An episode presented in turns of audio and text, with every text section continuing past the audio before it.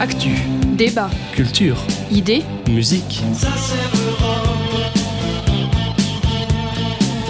Vous êtes sur Fadjet, à l'écoute d'Europe Roll.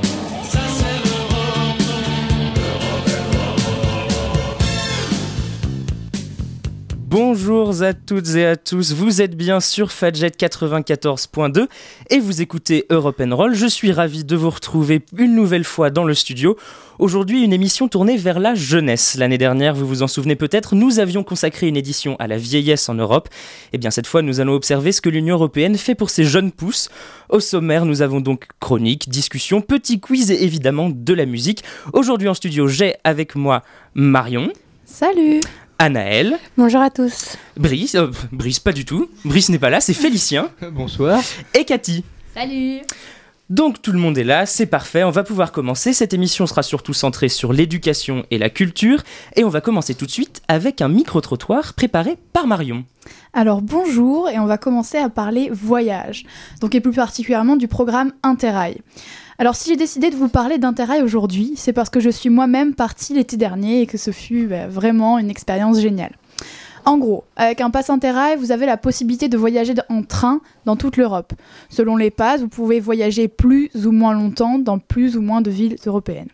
Et depuis quelques années, l'Union européenne offre à des jeunes de 18 ans un pass Interrail à travers un programme qui s'appelle Discover EU mais à condition de répondre à un questionnaire et de gagner le concours. J'ai interrogé des étudiants à propos d'Interrail, après avoir gagné son pass euh, Interrail grâce à l'Union européenne et à Discover EU, ou après l'avoir acheté au prix fort euh, parce que la communication de l'Union européenne n'est pas arrivée jusqu'à vos oreilles comme moi. C'est parti. Donc j'ai personnellement visité Milan, Zagreb, Ljubljana, la capitale de la Slovénie, Vienne, Prague, Bratislava et Cologne.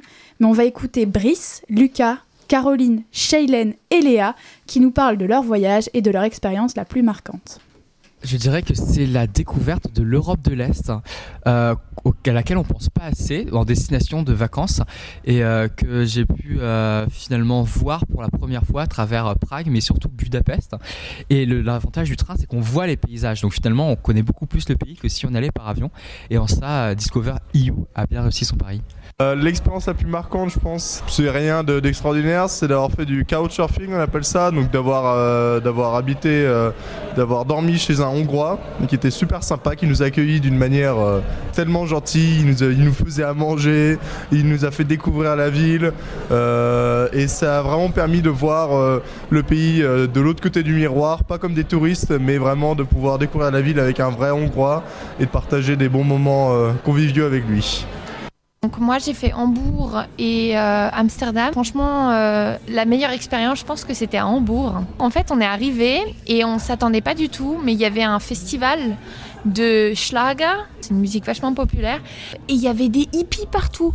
Tout le monde était déguisé, tout le monde avait genre des, des costumes de plein de fleurs et tout, tous les âges, etc. Il y avait une énorme parade et on a fait la fête toute la soirée. Je suis parti avec euh, une amie du lycée et on, a, on est allé à Venise, Budapest, Vienne, Cracovie, Berlin et Amsterdam.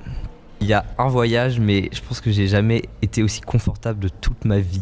C'était le train de euh, Vienne à Cracovie. Et juste, euh, c'était un train à compartiment, donc au début on était un peu en mode bon ben c'est quoi ce vieux truc, ça va être horrible. Et en fait on avait tout le compartiment pour nous et on a capté qu'on pouvait complètement déplier les sièges. Et trop bien. Et, mais c'était en, en plein jour en fait. Et euh, du coup, on s'attendait pas à ça. Et vraiment, on a vécu notre meilleure vie, genre vraiment juste euh, sur ce, cet énorme matelas en fait. C'était grave cool. Alors j'ai fait un cet été avec mon copain, avec Discover. On est parti d'Allemagne et on est allé d'abord euh, à Copenhague, à Stockholm, et après on est allé dans le sac polaire arctique, donc les Lofoten, et on est redescendu par Oslo. Bruxelles, etc. c'était vraiment magique parce que c'était des pays que j'avais, où j'étais encore jamais allée. On a pris le ferry pour aller jusqu'au Lofoten, donc c'est des îles dans le cercle polaire arctique et c'était des paysages que j'avais jamais vu de ma vie et c'était juste splendide. Et aussi le soleil de minuit, c'est-à-dire que le soleil se couche jamais et c'est super bizarre, mais c'est fascinant. Donc après ces belles expériences, parlons peut-être des moins bonnes. Donc personnellement, les trains de nuit étaient mon plan loose. Entassé à 6 dans un compartiment avec souvent des personnes que l'on ne connaît pas, ce n'est pas si simple de dormir et ça fait des souvenirs. Je me souviens particulièrement d'un train Milan-Ljubljana. À 4h du matin, nous avions un changement. Sauf que dans le train suivant, il n'y avait pas du tout de place. On s'est donc retrouvés avec plein d'autres jeunes qui faisaient un terrail dans les couloirs, devant les toilettes, en essayant de dormir sur nos sacs. Quel plaisir. Mais c'est comme ça qu'on construit des amitiés, notamment avec des Écossaises, si elles m'entendent. On écoute maintenant les looses de et, Léa et Alexis. Ma plus grosse loose. En soi, on devait aller euh, en boîte, sauf que on a fait un petit before au bar et euh, ils étaient trop euh, bourrés pour pouvoir y aller. Du coup, je suis allé en boîte tout seul. Donc ça, vraiment, c'était un des moments les plus gênants de ma vie. et la loose, c'était quand même qu'on avait parfois, on était dans des auberges de jeunesse parfois ou des hôtels mieux, mais dans les auberges de jeunesse, on n'a pas eu, parfois eu des mauvaises expériences, des punaises de lit, etc. On a dû changer en plein milieu de la nuit, mais bon. C'était vraiment un appartement super petit, sous forme de duplex, mais un duplex tout petit, et la moitié des personnes dormaient dans le salon, euh, par terre, sur des matelas par terre. Et euh, et en fait, euh, comme c'était en été, donc il faisait très chaud, et on n'avait pas envie de payer l'option clim. Du coup, on aérait tout le temps et on laissait les fenêtres ouvertes. Sauf que notre appartement donnait sur une cour intérieure très calme qui résonnait énormément. Et du coup, tout le monde, euh, tout le monde entendait le vacarme qu'on faisait quand on était neuf. Et du coup, bah, on, a eu des, on a eu des menaces d'une personne qui s'est réclamée être la propriétaire de l'immeuble entier, etc. Et qui a dit euh, que c'était plus possible, etc.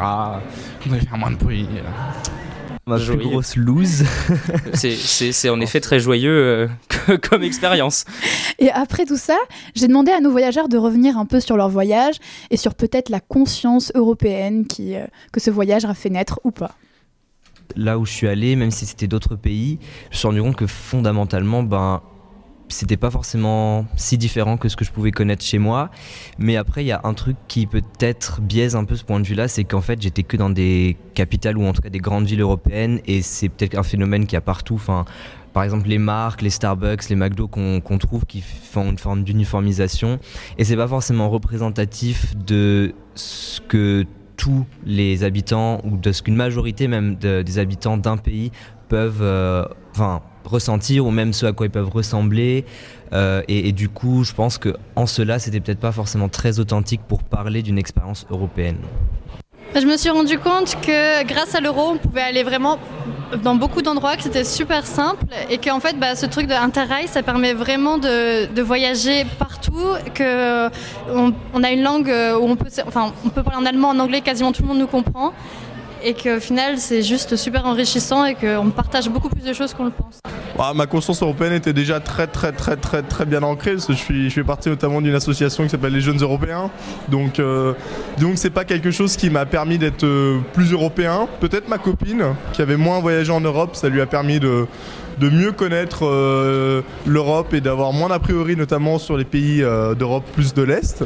Mais alors je pense le problème avec les, les, les tripes c'est que la plupart des gens connaissent déjà très bien l'Europe et sont déjà très fans de l'Europe. Donc je me pose vraiment la question si ces voyages sont vraiment utiles pour améliorer la conscience européenne des jeunes la chose à regretter, c'est que souvent les jeunes qui s'embarquent dans des intérêts, c'est déjà des jeunes euh, qui ont déjà voyagé en Europe et qui justement aiment l'Europe.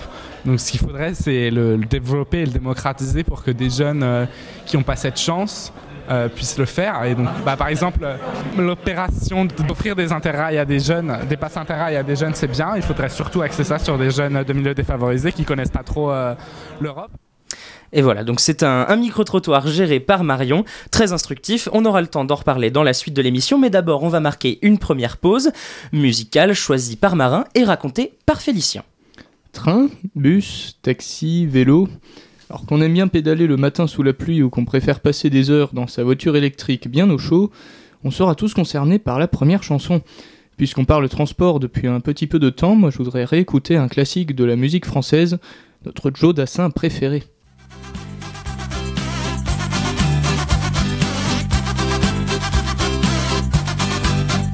Dans Paris, à vélo, on dépasse les autos. À vélo, dans Paris,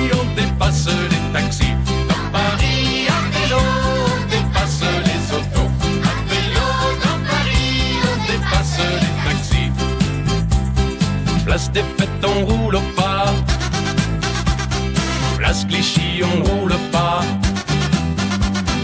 La Bastille est assiégée et la République est en danger. Dans Paris, à vélo, dépasse les autos. À vélo dans Paris, on dépasse les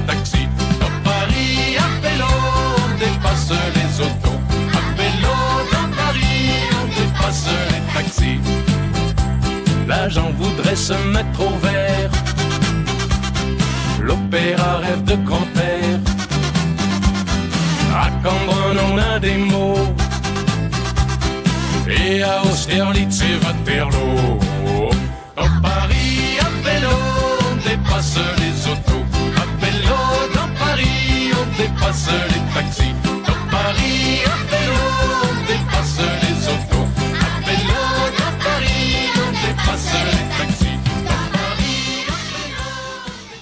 Jodassin dans Europe Roll sur Fadjet. Alors on va continuer cette émission avec euh, l'éducation et on va commencer avec une chronique euh, signée Anna qui va nous parler des études du programme d'études européen Erasmus. Eddie et Léa sont deux jeunes étudiants. Pour terminer sa formation en mécanique, Eddie est parti se former en Italie et Léa, en licence d'économie, est partie en Croatie apprendre une nouvelle langue. Ces deux expériences sont possibles grâce à Erasmus, un programme d'échange étudiants créé par l'Europe. Alors non, cette chronique n'est pas sponsorisée par la Banque Centrale Européenne ou d'autres institutions bruxelloises, mais on aurait bien aimé. Non, cette chronique vous est adressée à vous, étudiants et auditeurs fidèles d'Europe Roll, car vous pouvez aussi voyager et étudier dans 28 pays membres de l'Union Européenne. Et ça sans payer des frais de scolarité? Et oui, vous aurez aussi bien l'occasion de goûter la bière d'Allemagne, la paella d'Espagne, sans payer grand-chose. Et c'est pour nous, citoyens européens, l'opportunité de découvrir un pays, sa culture et sa langue dans les meilleures conditions. En fait, le programme Erasmus répond à un des grands principes de l'Europe, la mobilité. Et le partage de savoir, d'expérience n'a plus vraiment de frontières. Erasmus nous montre que les Européens sont avant tout unis dans leurs différences. Il est important de noter que les études faites dans un pays membre sont reconnues formellement dans le pays euh, d'où on vient, donc le pays d'origine, et que les bourses, prêts et couverture sociale du pays d'origine sont maintenues. Et comment expliquer alors l'existence d'un tel programme? Alors, l'idée derrière cette initiative destinée aux étudiants est de lutter contre les inégalités et le décrochage scolaire. Sur le site du programme Erasmus, les objectifs sont clairs et quantifiés il faut faire passer sous la barre des 10% le décrochage scolaire et atteindre une proportion de 40% de jeunes diplômés de l'enseignement supérieur. Un budget de 14,7 milliards d'euros de budget total pour la période 2014 à 2020 a été mis en place afin d'atteindre ce résultat ambitieux. 1125 institutions sont ainsi impliquées dans 25 000 partenariats européens. Donc comme vous pouvez le voir, il y a vraiment l'embarras du choix. Au-delà de l'aspect académique, déjà très avantageux, le site du programme met en avant la notion de connaissance de l'Union européenne et des pays membres. Il parlerait même de génération Erasmus, une génération consciente de sa citoyenneté européenne. Et ça s'adresse à tout type d'étudiants? Oui, alors collégiens, lycéens, étudiants et même apprentis en formation professionnelle, tout tous peuvent postuler et faire un échange Erasmus. Mais dans la vie, il n'y a pas que les études. hein. Mon cher marin, d'ailleurs, si ce n'est pas votre fort, dites-vous qu'un étudiant Erasmus sur quatre a rencontré son conjoint actuel lors d'un échange et a donné naissance à un million de bébés européens. Donc si voyager vous laisse d'abord sans voix, cette expérience vous transformera en compteur. Voilà, puisque euh, Erasmus, euh, la plus grande fabrique de bébés européenne, on parle souvent des bébés Erasmus. Il y avait d'ailleurs euh, dans le métro à Montparnasse, dans les couloirs, une grande affiche pour promouvoir Erasmus et qui montrait des, des couples Erasmus avec leurs bébés Erasmus, encore une fois. Voilà, donc. Maintenant qu'on a entamé le sujet, Annelle, tu nous as préparé des petites questions sur les sujets des programmes européens pour la jeunesse. Bah, je vais te laisser commencer à les poser. Exact, donc on va faire un mini quiz et puisque nous venons de parler d'Erasmus, euh, nous allons tout de suite enchaîner. Euh, Savez-vous la date de création du, donc, du programme euh, Erasmus? Je vais vous donner trois dates. Euh, vous allez me dire laquelle vous pensez les- euh, qui est la bonne. Donc 1985, 1987 ou 2001. Je ne sais pas du tout. Moi, je dirais 85. Euh, moi, je dirais 87. Oui, on a une spécialiste Ah oui, avec nous. spécialiste. Euh, donc c'est bien Euh, 1987.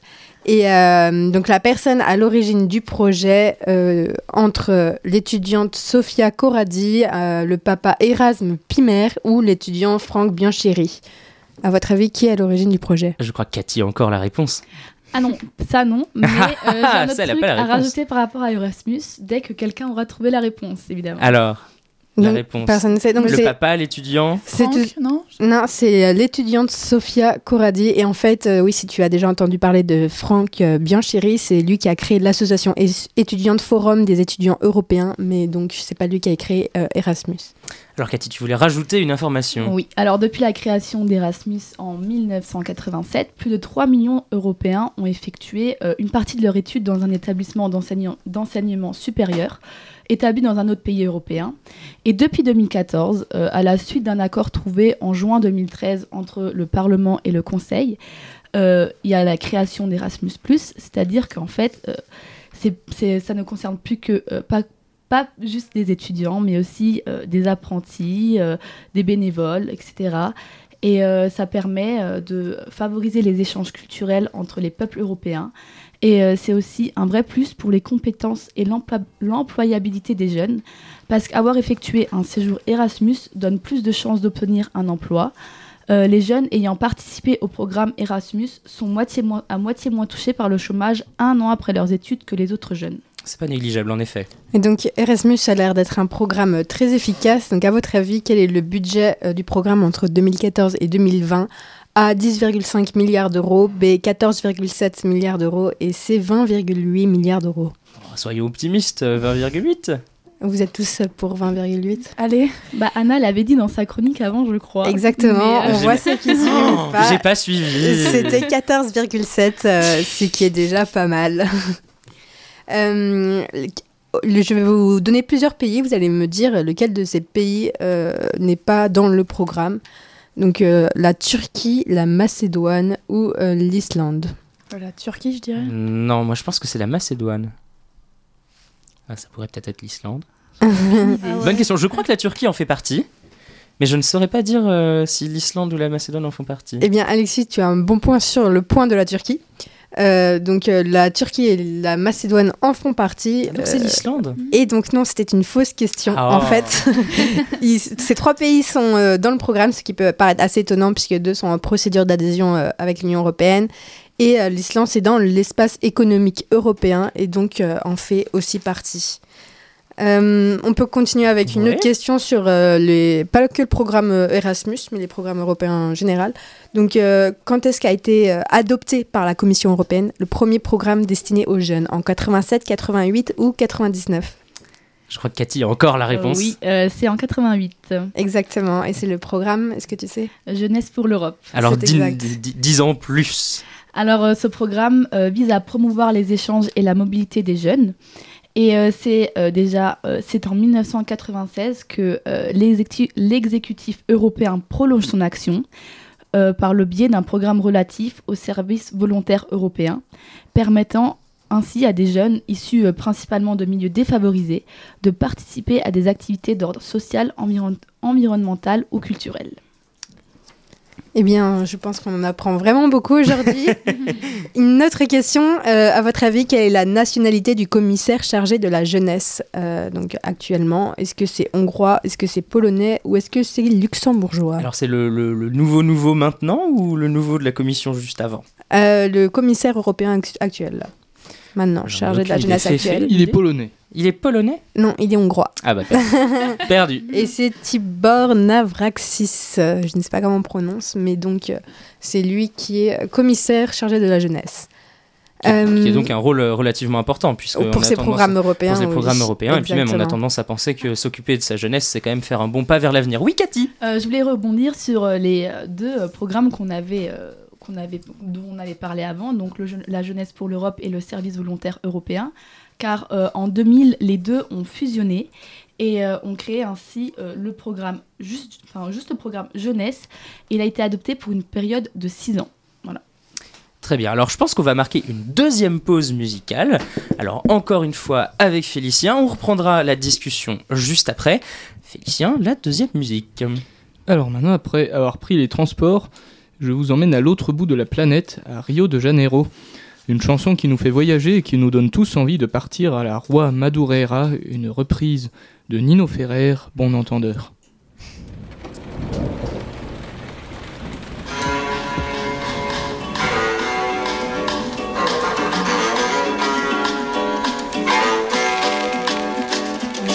Non, je n'oublierai jamais la baie de Rio, couleur du ciel, le nom du Corcovado, la rue Madureira, la rue que tu habitais. Je n'oublierai pas, pourtant je n'y suis jamais allé. Non, je n'oublierai jamais ce jour de juillet où je t'ai connu, où nous avons dû nous séparer. pour si peu de temps et nous avons marché sous la pluie. Je parlais d'amour et toi tu parlais de ton pays.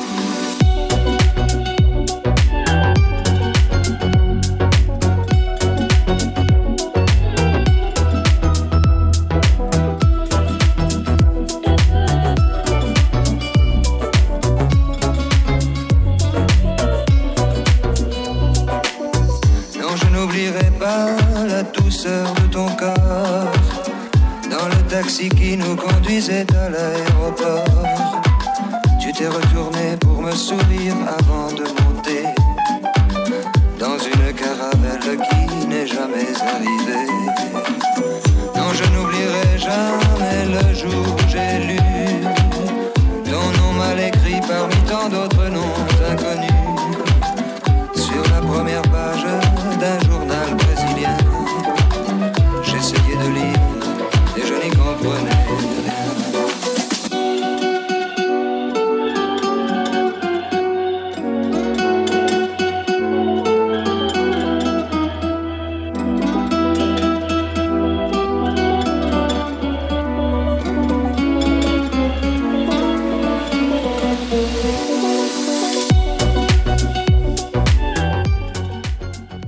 Bon entendeur, une reprise de Nino Ferrer sur Fadjet dans Europe. Alors on va continuer la discussion. Anaël, tu as encore une question pour nous Euh, oui, donc on va parler euh, de la garantie jeunesse. Euh, donc c'est tous les jeunes de moins de 25 ans qui doivent avoir accès à une offre d'emploi de qualité, mais Cathy vous en dira plus après. Donc à votre avis, elle date de quand cette garantie jeunesse? De 2010, de 2015 ou de 2013 Alors 2010, 15, 13. Alors Cathy, la réponse c'est trop facile. Marion, qu'est-ce que tu dirais toi? Je vous laisse deviner J'en d'abord. ai aucune Ouais, Moi non plus, j'en ai aucune idée. Allez, 2013. Et c'est exact, euh, Alexis, Ouh, c'est ton jour de chance.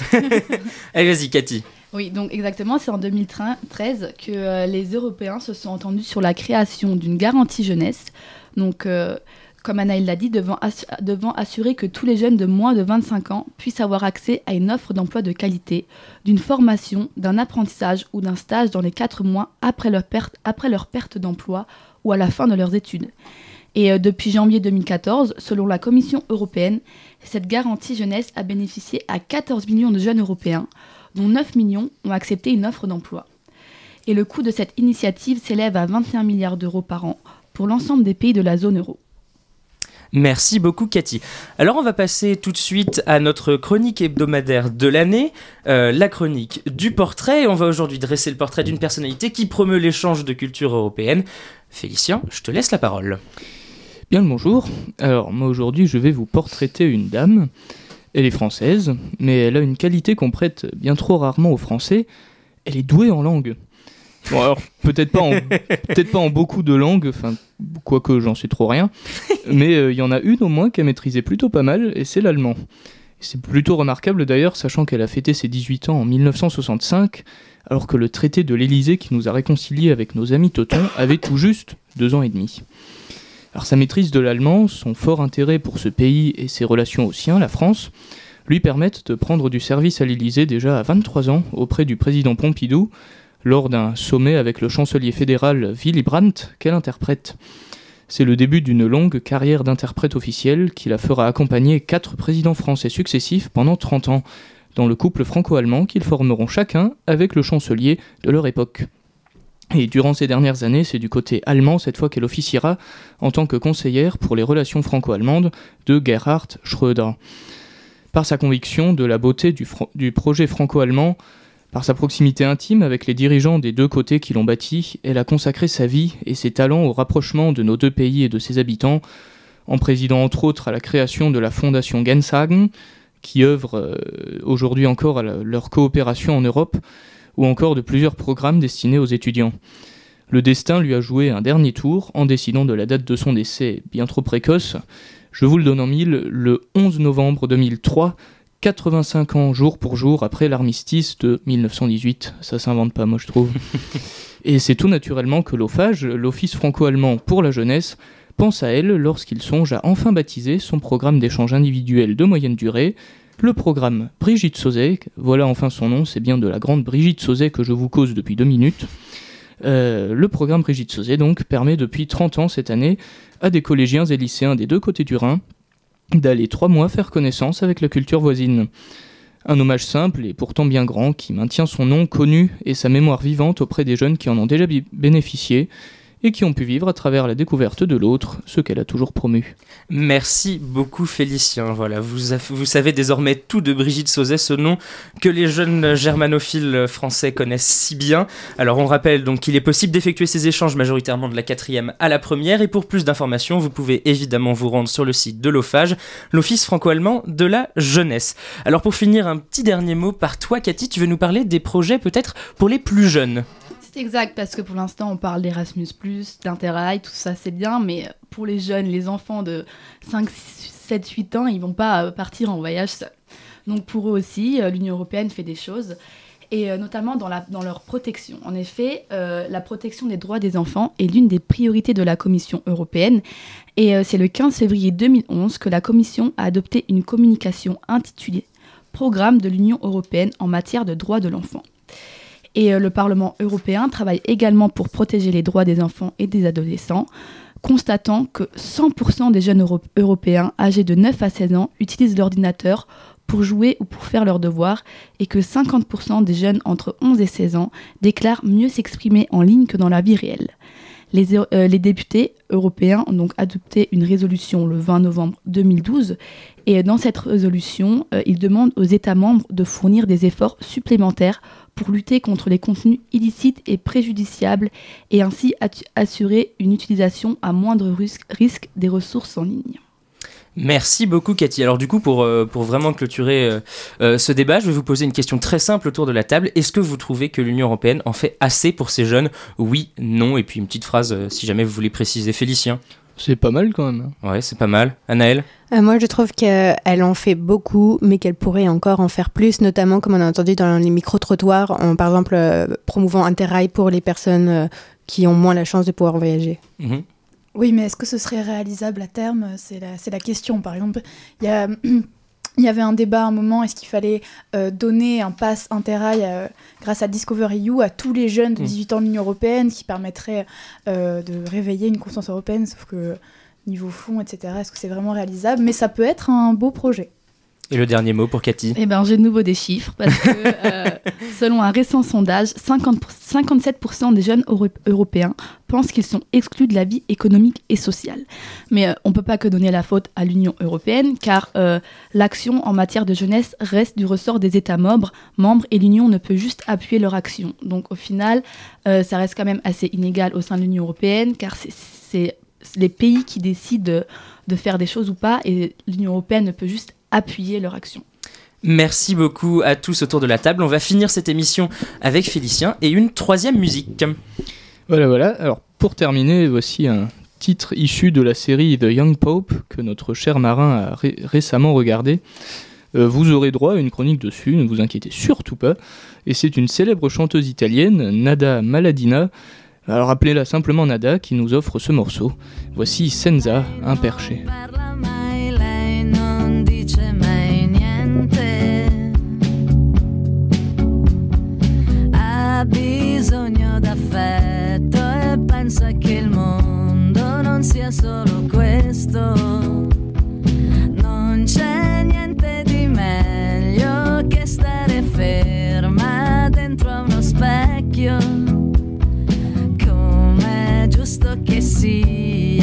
Quando la sua testa va giù.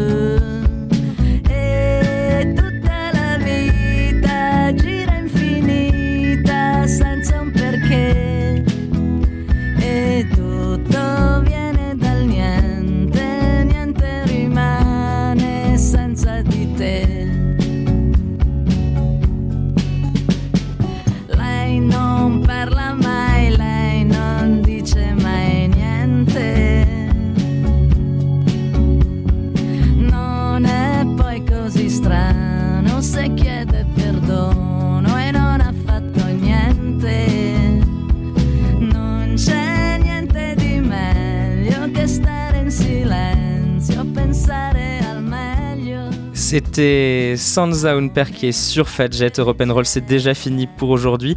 Merci à Cathy, Marion, Anaël, Anna, Marin et Félicien pour cette émission. Nous, on se retrouve la semaine prochaine, même jour, même heure. En attendant, retrouvez-nous sur Facebook ou Vimeo. Ciao